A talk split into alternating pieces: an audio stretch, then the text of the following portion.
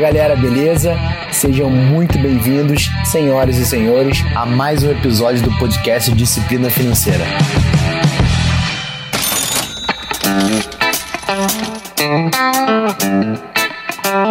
Esse é um episódio que eu quero falar com você hoje. Nesse episódio, como é que você deve se portar com as suas finanças no momento de crise. Então, se você está em dúvida de como é que você deve reagir a essa situação, eu te aconselho a ficar aqui até o final desse episódio.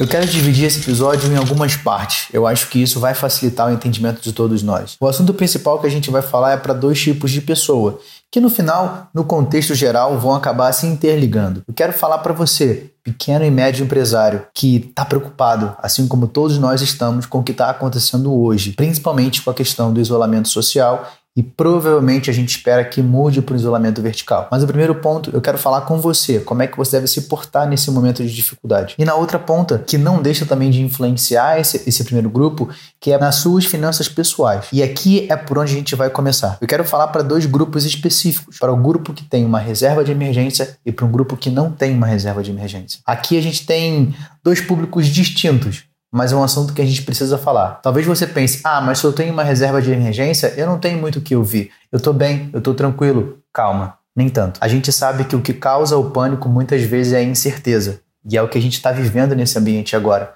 Um ambiente de total incerteza. E muitas vezes a incerteza causa medo e pânico, e você pode tomar atitudes precipitadas justamente pelo momento que você está vivendo. E eu vou te dar um exemplo bem simples. Na semana passada, quando começou todos os rumores, né? Para quem não sabe, eu sou aqui da cidade de São Paulo e na última terça-feira a cidade de São Paulo praticamente fechou toda, né, no dia 23 ou 24, se não me engano, agora de março. E o que aconteceu justamente foi que eu já sabia que poderia isso acontecer, mesmo sabendo que os mercados iriam estar abertos, eu me antecipei e fui fazer as compras que eu faço normalmente. E eu me deparei com algumas situações um pouco exageradas. Eu identifiquei algumas famílias fazendo compras de forma absurdamente descontroladas, justamente pela questão do pânico. E vou te dar um exemplo bem básico. Vamos supor, num pior cenário, que a gente fosse obrigado a ficar no isolamento total durante três meses. Pensa comigo, o que faz mais sentido?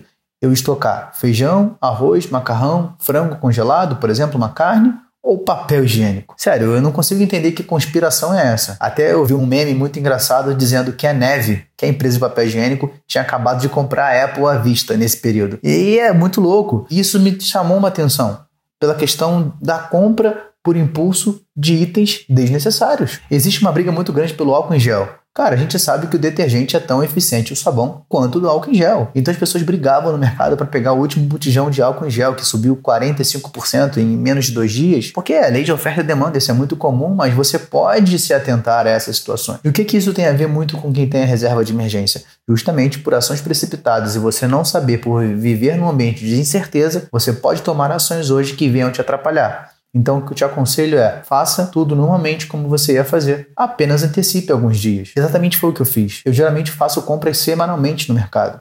E a única coisa que eu fiz de diferente foi antecipar duas semanas. Eu não mudei nada no meu planejamento. Eu não fiz nenhuma compra em excesso. Eu simplesmente antecipei duas semanas de compra para que eu ficasse tranquilo e não necessitasse ir na rua. Não pela questão do que acontece, e sim porque eu sabia que estaria bem tumultuoso nem sei se essa palavra existe, mas é isso aí. Então, para quem tem reserva de emergência, tome cuidado com as suas decisões, porque você não sabe até quando você vai precisar usar a sua reserva. Agora, para o grupo que não tem uma reserva, esse de fato ele é um pouco mais complicado. Desculpa, eu preciso falar. Não foi por falta de aviso. A gente já vem falando inúmeras vezes em todos os episódios do podcast, ou a maioria deles, ou nas minhas redes sociais, lá no Instagram, arroba Rafa Imediato. Eu falo muito sobre a reserva de emergência, mas tudo bem.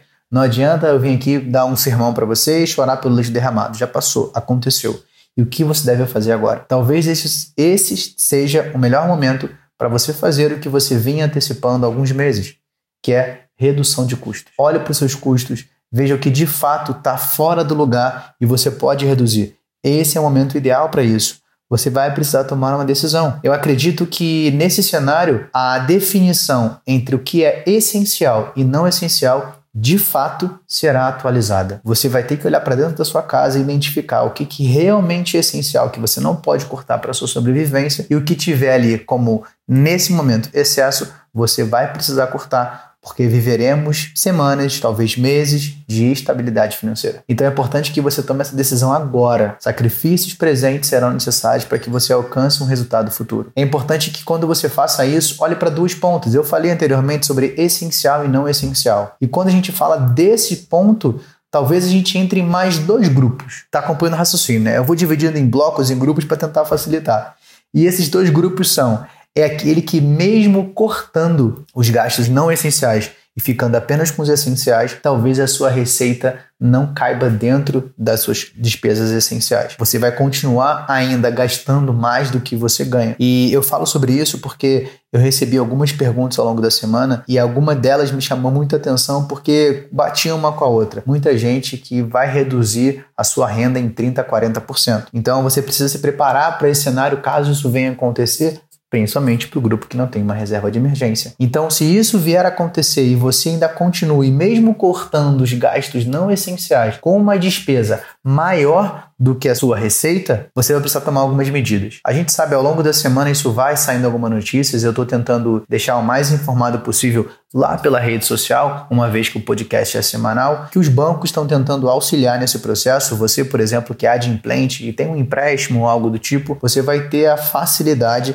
de conseguir prorrogar por 60 dias. Lembrando que isso não vai acontecer para cartão de crédito e cheque especial uma vez que já foi acordado anteriormente e não vai entrar nesse processo de prolongamento do pagamento da dívida. Vamos supor que essa alternativa não seja suficiente para o seu orçamento. E aqui eu vou te falar algo que fica aqui restrito ao podcast. Eu não falo muito isso em rede social porque, como a gente sabe, aqui é um ambiente um pouco mais intimista. Talvez você precise tomar uma decisão de deixar de pagar alguma conta nos próximos meses.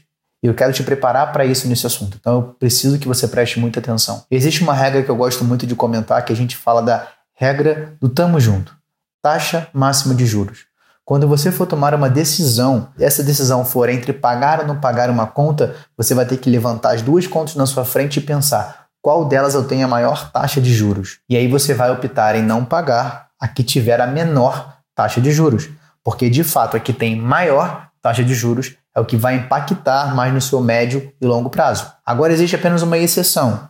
Se alguma dessas contas forem de utilização básica da sua vida, como conta de água, conta de luz, inevitavelmente você não vai conseguir usar essa regra. Exemplo: se você tem, por exemplo, o seu cartão de crédito e a conta de luz para pagar, inevitavelmente você escolheria pagar o cartão e não pagar a conta de luz, uma vez que a tarifa, a taxa, o juros da, da conta de luz é estritamente menor do que a tarifa do cartão de crédito. Porém, a conta de luz é um item necessário para sua sobrevivência. Imagina agora, nesse momento de quarentena, de isolamento, seja ele total ou vertical, ficar em casa sem luz é um prejuízo muito maior. Então, nesse caso, entende? A taxa máxima de juros ou a taxa mínima de juros, ela não vai ser tão influente. Então você precisa colocar na ponta do lápis o que é mais benéfico para você e qual causará o menor impacto. Então, para esse cenário de finanças pessoais, você vai ter que se organizar financeiramente, se preparar na medida do possível. Eu acredito que nesse momento todo o planejamento que você tinha e tem para os próximos meses vai precisar ser alterado. Altere agora, não deixa para fazer amanhã. Eu sei que muitas vezes nesse momento agora a gente é muito influenciado pela nossa mente. Eu sei, é difícil. Eu tive dias que eu não consegui produzir. Eu tive que sair, olhar para o céu, respirar. Beleza, estava tudo comum voltei e consegui me organizar. Você vai precisar tomar essas decisões agora. Não deixa para depois da série da Netflix acabar para que você faça isso. Quanto antes você tomar essas decisões, quanto antes você se organizar, menor será os ferimentos. Eu acredito que todos sairão com ferimentos daqui, mas esses ferimentos se tornarão cicatrizes. E essas cicatrizes contarão uma história de o que, que você passou e você sabe que da próxima vez você vai estar preparado para esse momento. Assim eu espero que você, principalmente, Comece a construir a sua reserva de emergência. Sobre finanças pessoais, esses são os pontos que eu queria colocar. A gente faz uma pausa agora para o café e eu volto para falar para você, que é micro e médio empreendedor, o que você deve fazer nesse cenário. Beleza? O mais engraçado é que realmente eu trago café, sento, paro, respiro, tomo café e volto para gravar.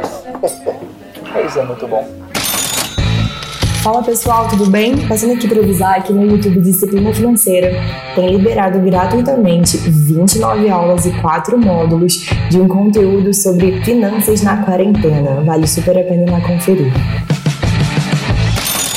Agora eu quero falar para você, micro e médio empreendedor, seja você autônomo, empreendedor individual, microempreendedor individual. Eu acredito que você vai se encaixar muito bem nesse cenário. Eu tive algumas conversas com alguns empreendedores próximos a mim, justamente pelo que está acontecendo agora.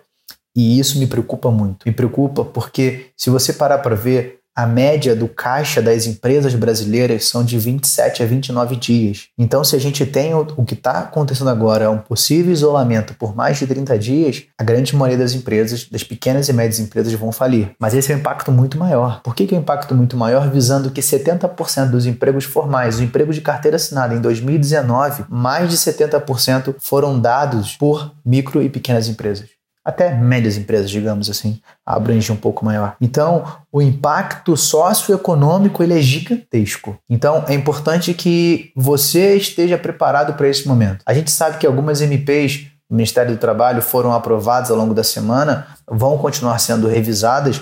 Então, você que é micro e médio empreendedor, você precisa estar muito atento a essas situações. Eu vou deixar o link aqui das últimas atualizações do Ministério do Trabalho para que você possa olhar quais prevenções você pode tomar. Mas eu quero te falar aqui agora que, por mais que isso seja difícil você ouvir, você vai ter que utilizar esse momento como aprendizado para os próximos cenários. Eu sei que é muito fácil eu vir falar isso aqui para você uma vez que toda a minha empresa é dentro da minha casa. Ponto. Vida real. Sim, a minha empresa é na minha casa. Todos os meus funcionários trabalham de forma remota. Então é muito importante que você Fique nisso, que você entenda sobre isso. Então, é muito simples eu vir aqui e falar. Você pode me julgar por isso, não tem problema, mas eu quero te falar que o meu trabalho há mais de 3, 4 anos é falar para micro e pequenas empresas. Então, a dor que meus clientes estão sentindo estão vindo em mim. De certa forma, eu vou ser impactado com o cenário que está acontecendo. Porque se as empresas que me contrataram para dar consultoria para micro e médias empresas não conseguem faturar, de fato, eu vou ser cortado. Isso vai acontecer. Sorte que eu me preparei para esse cenário. Mas eu quero te falar é que aproveite esse momento para se adaptar.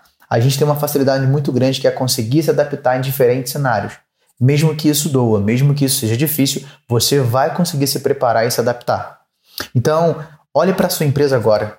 Pense como é que você pode entregar o mesmo produto só que por um canal diferente. Eu falei esses dias para um grupo de fisioterapeutas e, e ali a conversa era, poxa, mas eu vou reduzir meu salário em 40%, 50% da minha receita. Eu falei, tudo bem, mas pensa como é que você pode entregar o mesmo trabalho que você faz, ou pelo menos um paliativo nesse momento, para que o seu cliente não te abandone e principalmente para que você possa entregar qualidade e que você não atrapalhe a vida dele, porque em alguns casos o cliente necessita daquele atendimento e o atendimento de terapia geralmente é pessoal, né, na sua grande maioria. Acabou que surgindo algumas ideias de fazer um vídeo explicativo, mandar um informativo para a família como é que a família poderia auxiliar aquela pessoa necessitada daquele atendimento naquele momento. Então começou-se a ver que no primeiro momento ali você entra em pânico, acredita que não existe uma solução, mas quando você respira,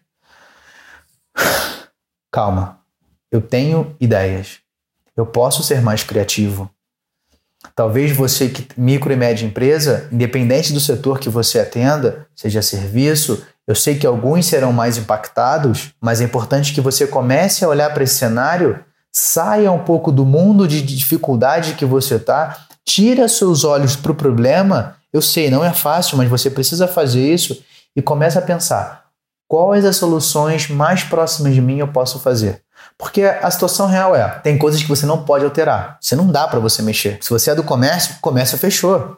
Tá? Como você pode fazer? Como é que você pode entregar o seu produto? Pela internet? Talvez você adiou isso por muito tempo. E agora você vai pagar esse preço. Você vai pagar o preço de ter adiado essa entrega do teu produto. Se você tinha ali uma entrega, mas não era muito boa, foque em melhorar isso agora. Eu sei, vai ser difícil. Vai. O que você não pode nesse momento é desistir. Porque é o que muitos querem que você desista. Muitos querem que você desista, mas pensa quantas vidas você vai impactar. Quando eu falei com uma cliente minha na semana passada, e ela falou assim: Rafael, eu sei que eu vou quebrar, eu só não sei em que semana que isso vai acontecer. Eu não sei para você, mas isso dói em mim. E o que eu pude falar, eu falei assim: conta comigo para que isso não aconteça, porque a gente vai fazer o nosso melhor aqui para isso não acontecer. Eu vou fazer o meu melhor. Se vai dar resultado, eu não sei mas eu não posso deixar a pessoa se afundar naquele problema. Então, o que eu quero falar para você agora é: eu sei que a gente falar sobre ter um fluxo de caixa competente de falar em ter uma reserva de emergência, a gente sabe que não é a realidade das empresas brasileiras. Eu estava vendo um estudo, a gente tem um nível de desemprego hoje de 3% nos Estados Unidos e a probabilidade é que isso chegue em 30%. Imagina aqui no Brasil. Então, eu estou falando isso porque eu quero que você seja forte, que você seja firme, porque dias difíceis virão, mas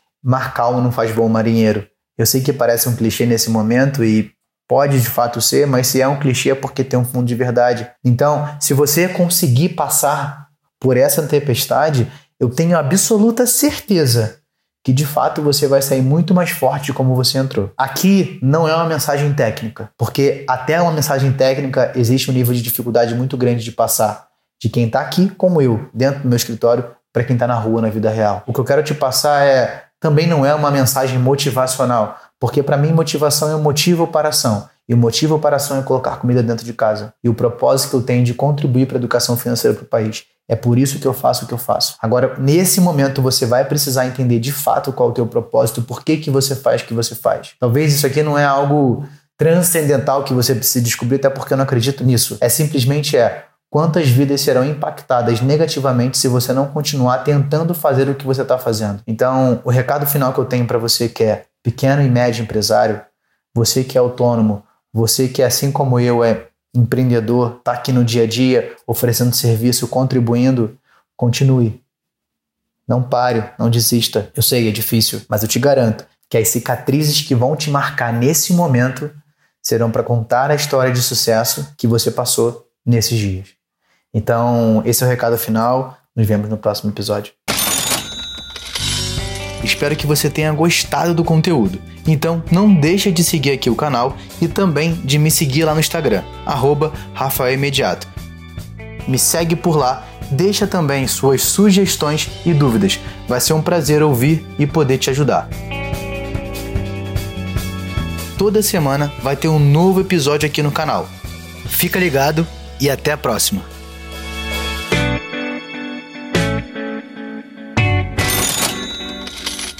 Este podcast foi editado por Felipe Mux